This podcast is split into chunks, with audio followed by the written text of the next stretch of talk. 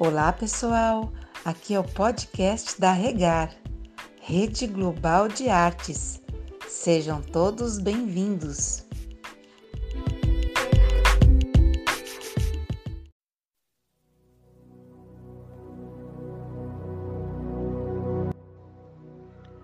Pensamos tanto no amanhã, mas precisamos viver o hoje. Deus é o dono do tempo, de tal maneira que é Ele mesmo quem determina o nosso hoje e escreve o nosso amanhã. Tenha certeza de que em nossas vidas só irá acontecer o que Deus quiser.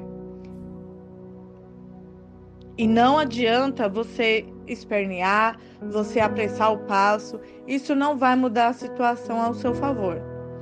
Deus é o dono do tempo e Ele é quem nos ensina que existem momentos necessários que precisam acontecer para nos fortalecer, nos fazer crescer e ainda nos preparar para as vitórias que nós buscamos.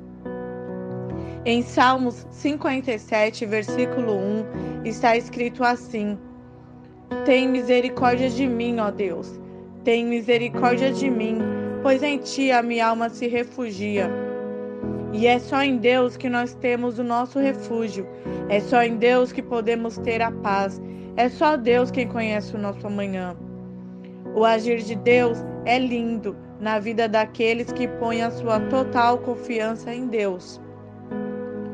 Quando Davi fugiu de Saul, ele foi para uma caverna e lá ficou escondido e solitário.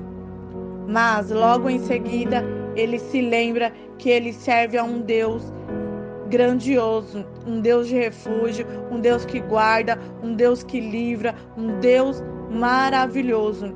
E ele diz: Senhor, tem misericórdia de mim. Senhor, tem misericórdia de mim, pois a minha alma se refugia em ti. Ei, faça das palavras de Davi as suas palavras. Faça de Deus de Davi o seu Deus Permita que Deus seja a fundação sobre a qual você está em pé. O amanhã só a Deus pertence.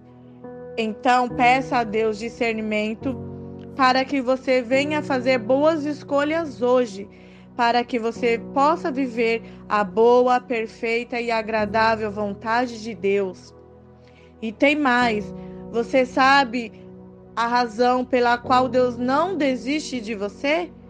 Ele não desiste de você porque você é a obra mais linda que ele fez, a obra mais incrível, a obra mais protegida, cuidada e amada, a mais abençoada por Deus.